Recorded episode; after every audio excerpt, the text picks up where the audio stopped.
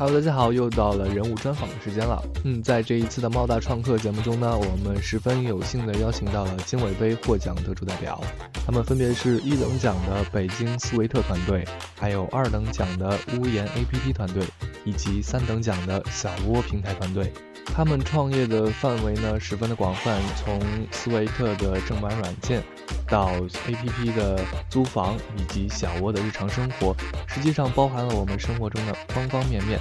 他们的项目呢都十分有创意，对于我们也都非常有启发。有志于在毕业之后创业，乃至于现在就开始创业的同学呢，可以认真听一听，吸收一下他们的经验，给自己有所启发。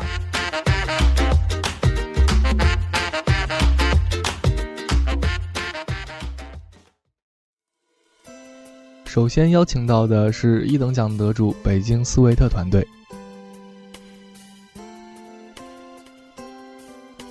啊，首先恭喜两位的项目能够在经纬杯中呢取得一等奖的好成绩。那我们今天的访谈主要也就是关于两位的这个项目。那么斯维特这样一个软件商店的一个创意，二位是从怎么样的一个出发点去想到这样一个构思的呢？是基于怎么样的一种考量去设计它的呢？我觉得，从我个人作为一个队长的角度来说吧，我们当初六个人是第一次做科研逆向，九月份的时候，去年九月份的时候，然后我们当时做的科研逆向的主题是关于中国软件消费者，就是正版软件消费者的一个线上调查报告。然后我们做这个的时候，就是去采访了很多，就是老师啊、同学，也还有各种各样的人。然后采访完以后，我们发现就是说。当时国内消费现状主要最严重的问题就是说，大家首先不知道去哪里买这个正版软件，其次就是说这个价格特别贵，啊，这点点基本上就影响了整个软件的消费需求。然后后来我们就就针对这个问题，当时听说科研你想可以做挑战杯嘛，就说那我们可不可以做一个创业项目，就如何针对这两个点来解决一下这个消费需求的问题。然后做挑战杯，不幸的挑战杯失败了，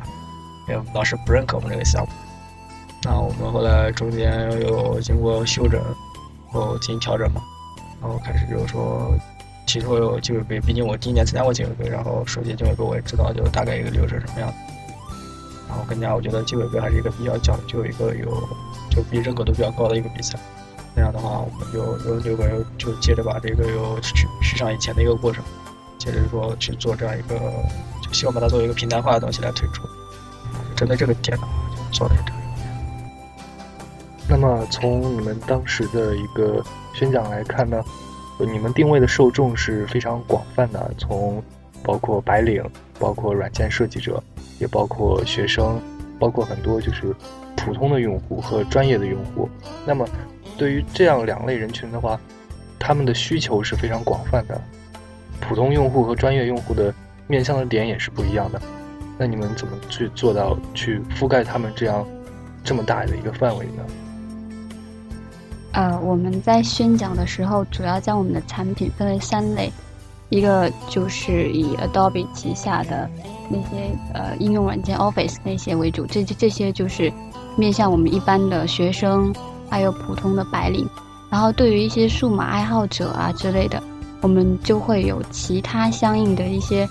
呃更专业的一些软件呐，就是还有游戏啊之类的，我们当时都会有详细的分类分出来。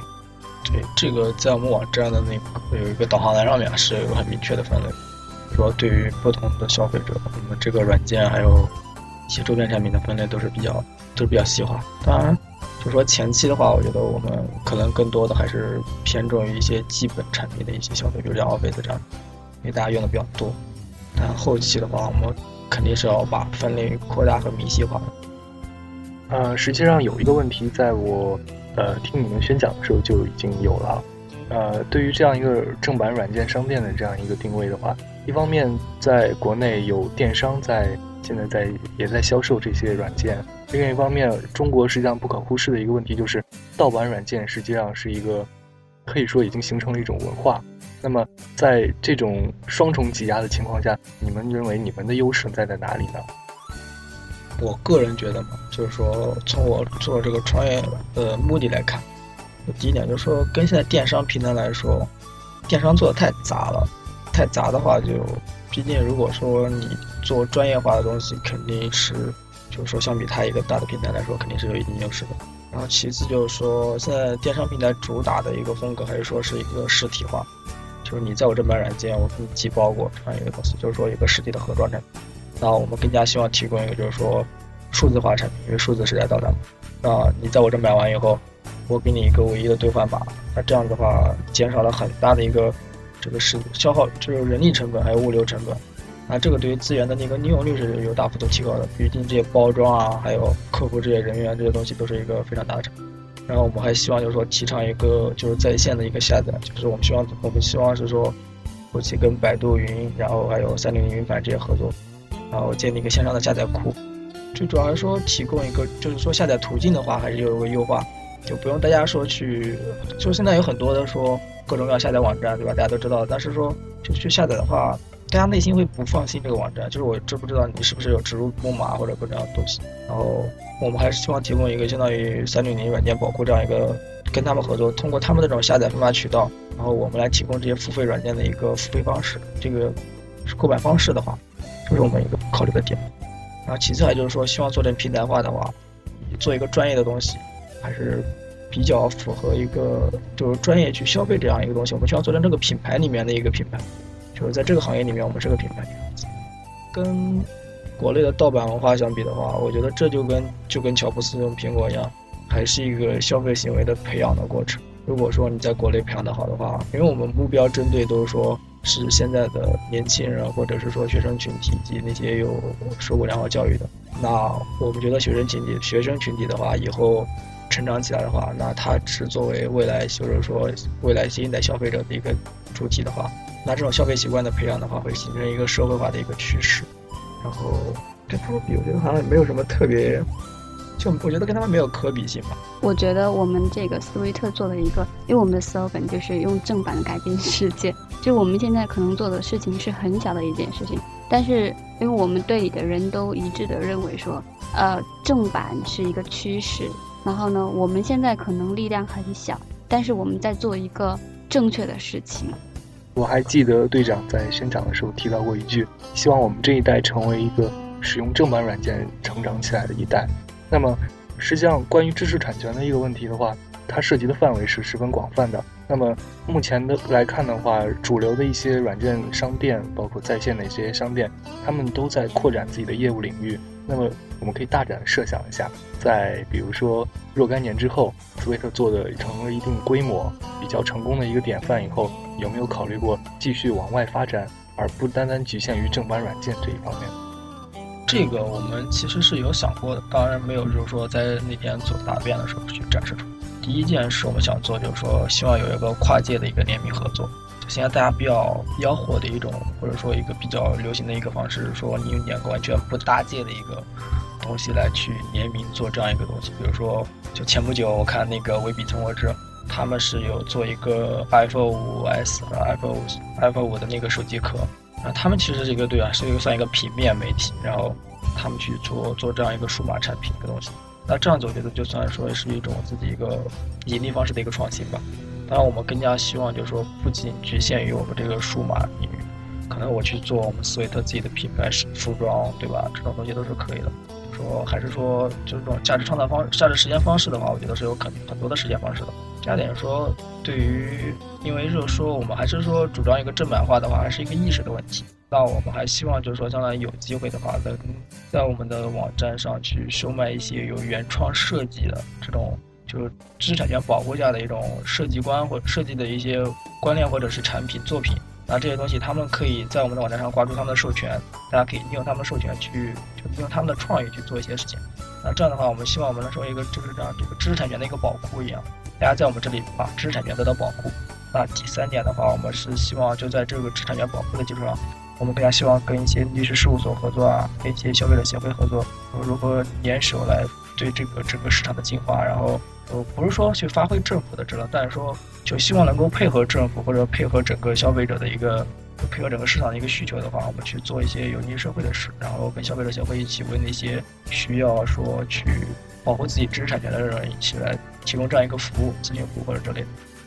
嗯，其实有一个问题是比较困扰大学生创业的一个比较尖锐的问题，就是我提出了这样一个项目，我有一帮子呃死党哥们儿一起来做这个项目，但是真正去做大的并不多，原因就是可能大学生创业由于受到自身条件的限制，很多项目并不能从一而终。那么实际上我们看到很多像现在呃线上的一些创业公司，包括一些。团队最后都选择了将自己的业务打包出售的想法。那么，不知道二位怎么考虑？如果比如说五年之后，斯维特做到了一定规模，是谋求呃将自己出售给更大的公司，寻求这样一个项目的更大发展，还是更愿意把它保持为自己的一个事业呢？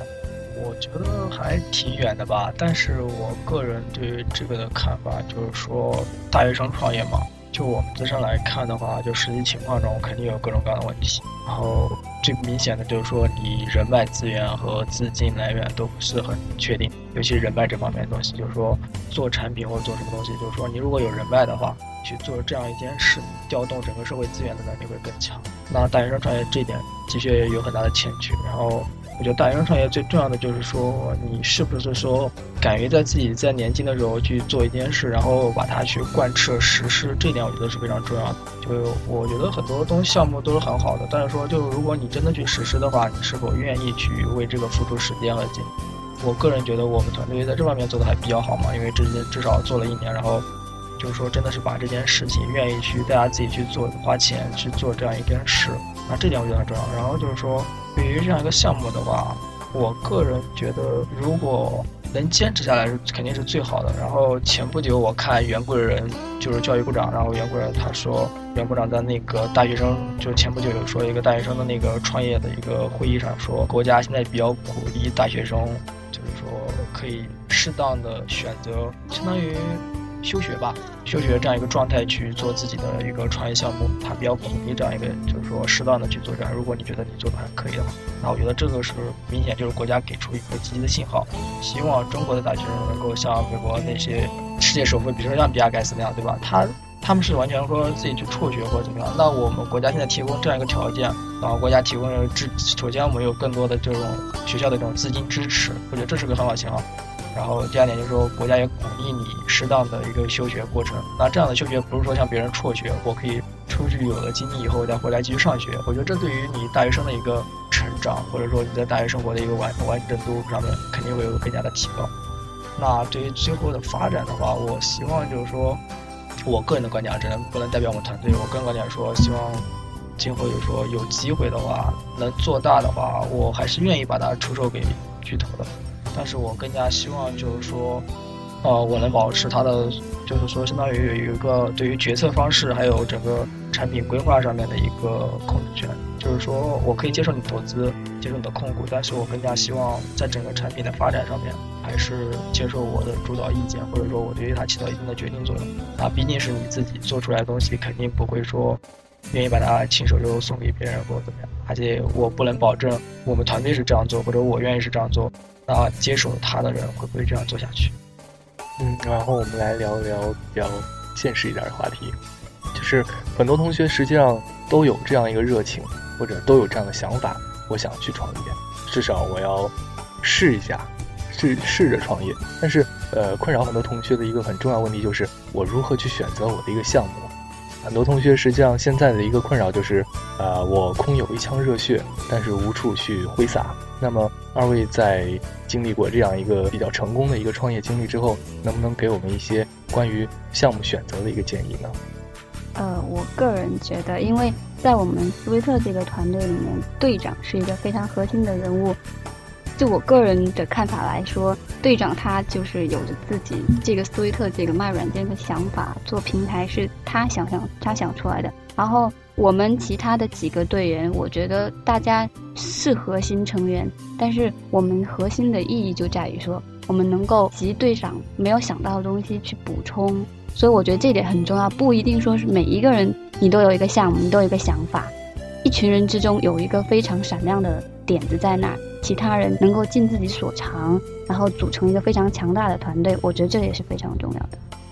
可以看出你们团队是一个非常有凝聚力的团队。那么，这个团队的核心对于队长来说，这样一个团队走过这么长的一个创业期间，中间也经历过像挑战杯这样的失败，那么你是如何把这样一个团队一直凝聚在自己的身边的呢？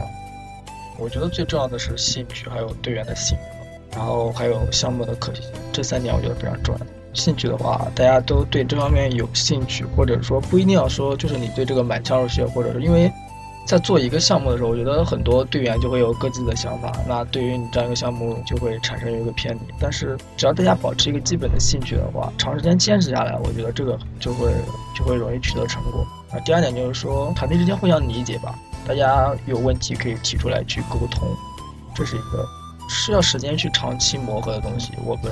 同学之间都认识的，不是说一一年两年，都一起从大一开始认识的。那这样长时间的磨合的话，我觉得会有很大的作用。哦。对于说，我刚才对于刚才你说的那个项目的问题，我觉得，呃，更重要的是说，你选择一个自己了解比较多的一个项目去做，然后你也相信它是有市场潜力，或者说有前景的一个东西，然后坚持你的世界观正确的话，那你坚持下去，我觉得是应该是有价值的。当然，也不能说你一味的固执在自己的一个想法里面。多去接触不同的观点，然后去探测你的可行性是很重要的。那我觉得这这个就得看你个人的积累了嘛。尽量尽量，我觉得尽量还是说创业去做去做自己比较熟悉的事，或者是知道的比较多的事。那我有知道有有有有有有有好朋友嘛，他们也在做创业项目。然后，但是他们写完的策划书让我帮忙看的时候，我就觉得他们做的东西的确就是说可行，然后也有市场。但是就是说，他对可能对于这个市场的了解度还不是很多，因为这个市场，据我所知，它已经有存在的东西。那你作为一个刚刚初创团队，你去如何就打败一个已经成为巨头，或者说已经有行业影响力的一个东西，那是很难的。那我觉得这样子的创业的话，就对我个人而言来说，对大学生创业创业来说，那我觉得应该是没有实际操作性的。那我更加希望说，就是雷军，也是还是雷军还是马化腾说的，他说。就真正的创新嘛，就是说不是说你去做一个别人做不出来的东西，而是说你去做别人做过但是没有做成功的事情，或者是说你去做别人做不到的事情。那我觉得这两点的话，第二点做不到的事情，我觉得大学生来说很难。但是我们去如何说把别人做做不成功的事情，如何通过自己的一些方式去让它运作起来，这个才是一个创业的一个基本点啊。好的，再次感谢两位能够参与到我们的节目当中，也预祝两位的项目能够越走越远，斯维特越走越大。谢谢，谢谢。